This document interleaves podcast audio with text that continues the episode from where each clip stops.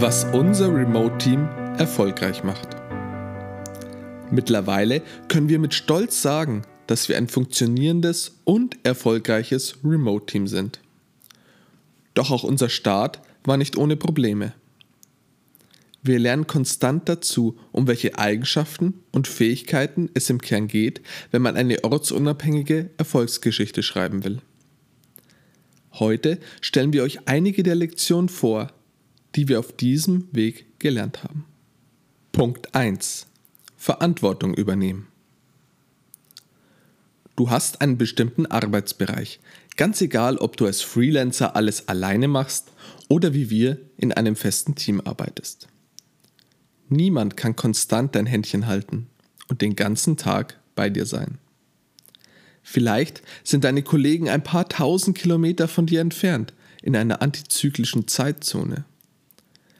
Fakt ist, wir kommen regelmäßig in Situationen, die wir im ersten Moment alleine bestehen müssen. Egal in welchem Bereich.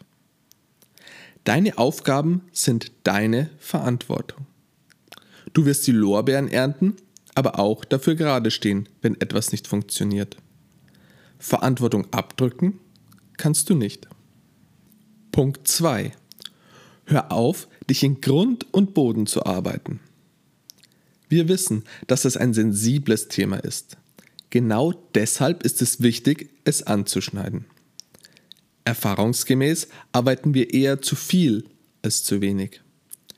Dafür kann es viele Gründe geben, sei es nun, dass man es kaum fassen kann, die Chance zu bekommen, endlich ortsunabhängig zu sein und das auf gar keinen Fall gefährden will.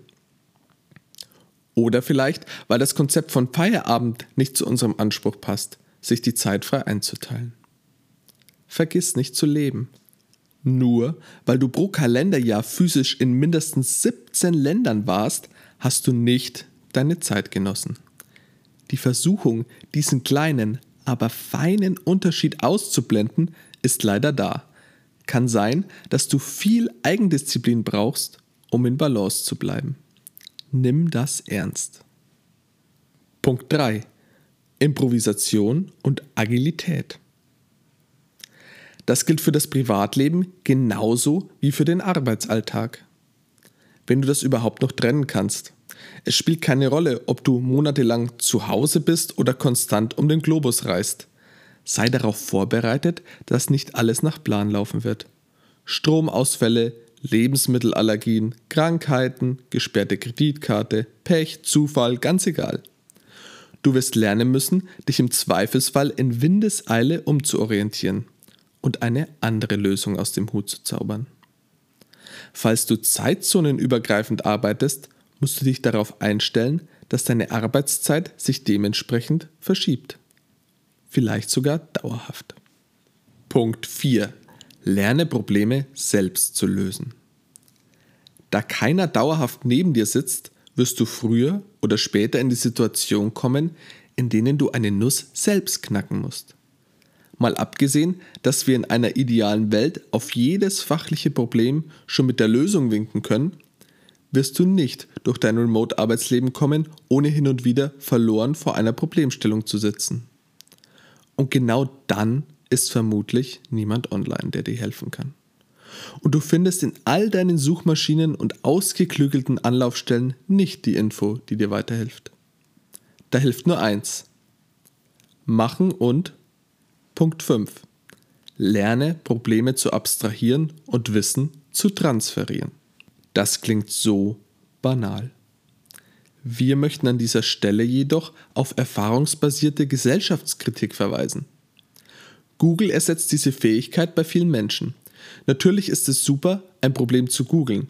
Auf diese Idee muss man schließlich auch erstmal kommen. Und dann einer vorgefertigten Anleitung zu folgen. Manchmal geht das aber nicht und man muss selbst kreativ werden. Je besser man in der Lage ist, geistig einen Schritt zurückzutreten, das Problem in seiner Gesamtheit zu analysieren und Transferleistungen aus anderen Lebensbereichen zu stemmen, desto besser. Analytisches Denken und die Fähigkeit, sich geistig auf der Metaebene bewegen zu können, sind unschätzbar wertvoll, wenn man wie wir den Anspruch hat, die Dinge anders zu machen. Wer jedes Problem in seiner ganzen Detailpracht bewundert, verrennt sich schnell und kommt nicht weiter. Punkt 6. Schaffe dir selbst gute Arbeitsbedingungen. Du musst deine Konzentrationsfähigkeit selbst überwachen. Du kannst auf der Copacabana bei 37 Grad hochkonzentriert programmieren, wenn du auf deinem Bildschirm vor lauter Sonne nichts siehst? Schön, dann weiter so. Du fühlst dich in deinem 15-Dollar-Motelzimmer unwohl, weil du keinen Platz hast, auf den LKW-Parkplatz schaust und dich die Kakerlaken auf der Tastatur ablenken? Dann war das keine gute Entscheidung und du solltest umdisponieren, denn das Verständnis deiner Auftrag- oder Arbeitgeber ist auf Dauer begrenzt. Ebenso sind deine Kollegen darauf angewiesen, dass du deine Arbeit zuverlässig machen kannst. Du merkst, dass zu häufige Ortswechsel dir den letzten Nerv rauben. Das ist anfangs nur sehr schwer vorstellbar, aber an den Punkt kommen viele. Außerdem bist du deshalb ständig krank und springst von einem Jetlag ins nächste. Dann passe deinen Rhythmus an. Punkt 7. Schaffe dir selbst Strukturen. Klar kann man auch von der Hand in den Mund leben und arbeiten. Das funktioniert je nach Branche eine Weile, aber es ist wahnsinnig ineffizient und irgendein anderer Bereich des Lebens kommt wahrscheinlich zu kurz. Je besser wir unser eigenes authentisches Arbeitsverhalten gelernt haben, desto besser wurden die Leistungen. Allerdings kann das bei jedem anders aussehen. Über diese Dinge sollte man sich also ein paar Gedanken machen. Wie viele Stunden kann ich am Tag fokussiert arbeiten? Küsst mich manchmal die Muse und ich arbeite zwei Wochen ohne Pause durch und mache dann wieder drei Wochen weniger? Kann auch funktionieren. Gibt es eine Tages- oder Nachtzeit, zu der du am besten arbeiten kannst? Wie sehen meine Aufgaben im Detail aus? Welche meiner Aufgaben brauchen besonders viel Aufmerksamkeit?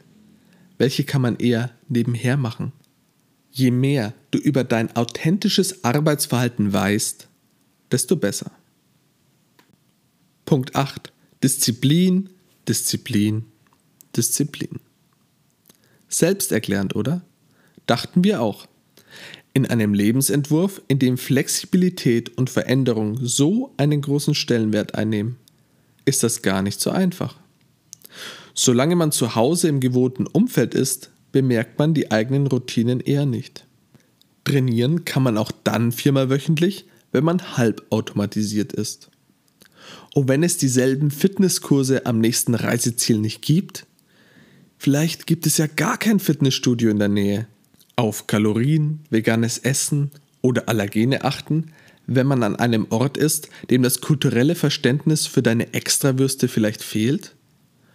Du solltest joggen gehen, möchtest aber lieber am Strand liegen oder mit deinem neuen Mitbewohner Tapas essen oder Cocktails trinken. Keine Sorge. Man kann neue Gewohnheiten aufbauen und einen eisernen Willen antrainieren, der auch zu so einem flexiblen Lebensstil passt. Punkt 9. Mach dir bewusst, was du durch Remote-Arbeiten gewinnst. Wir lieben es, remote zu sein selbst obwohl viele von uns manchmal monatelang einfach zu Hause sind und nicht den ewigen Sommer leben. Du musst nicht mehr täglich im Stau stehen oder pünktlich im Büro aufkreuzen. Du musst nicht mehr für teures Geld in der Kantine essen oder dir was vom Bäcker kaufen. Du kannst 365 Tage im Jahr dein Herzen folgen. Vielleicht brauchst du dein geldfressendes Auto nicht mehr. Du wolltest schon immer einen Hund? Super, dein Haustier wird niemals ohne dich sein müssen. Dein Partner muss jobbedingt wegziehen? Auch kein Problem. Wegen dir könnt ihr morgen beginnen, Wohnungen zu besichtigen. Du hast Freunde in Argentinien, Neuseeland, Japan und Kanada?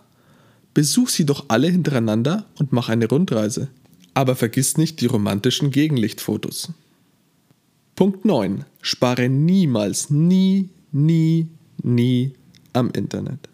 Es gibt kaum etwas Nervigeres als eine Internetverbindung, die Meetings durch konstante Lags, wiederholte Neuverbindungen und Pixelmus stört. Unser persönlicher Favorit? Unfreiwillige Wahlgesänge der Kollegen durch lahme Verbindungen. Kennt ihr die auch? Das hemmt die Effizienz aller Beteiligten. Du kannst an allen Ecken und Enden aufs Geld achten und knausern. Aber das Internet ist eben dein Arbeitsplatz und das muss funktionieren. Und zu guter Letzt ein empfindliches Thema, das insbesondere neugebackene Ortsunabhängige nicht so gerne hören. Punkt 11. Es kann sehr einsam werden. Wenn du in die Ortsunabhängigkeit schreitest, verschieben sich die Themen und Gewichtungen in deinem Leben. Wenn du reisen willst, insbesondere alleine, dann wirst du nicht nur lernen, dich sehr intensiv mit dir selbst auseinanderzusetzen, sondern du wirst definitiv lernen, mit Einsamkeit umzugehen.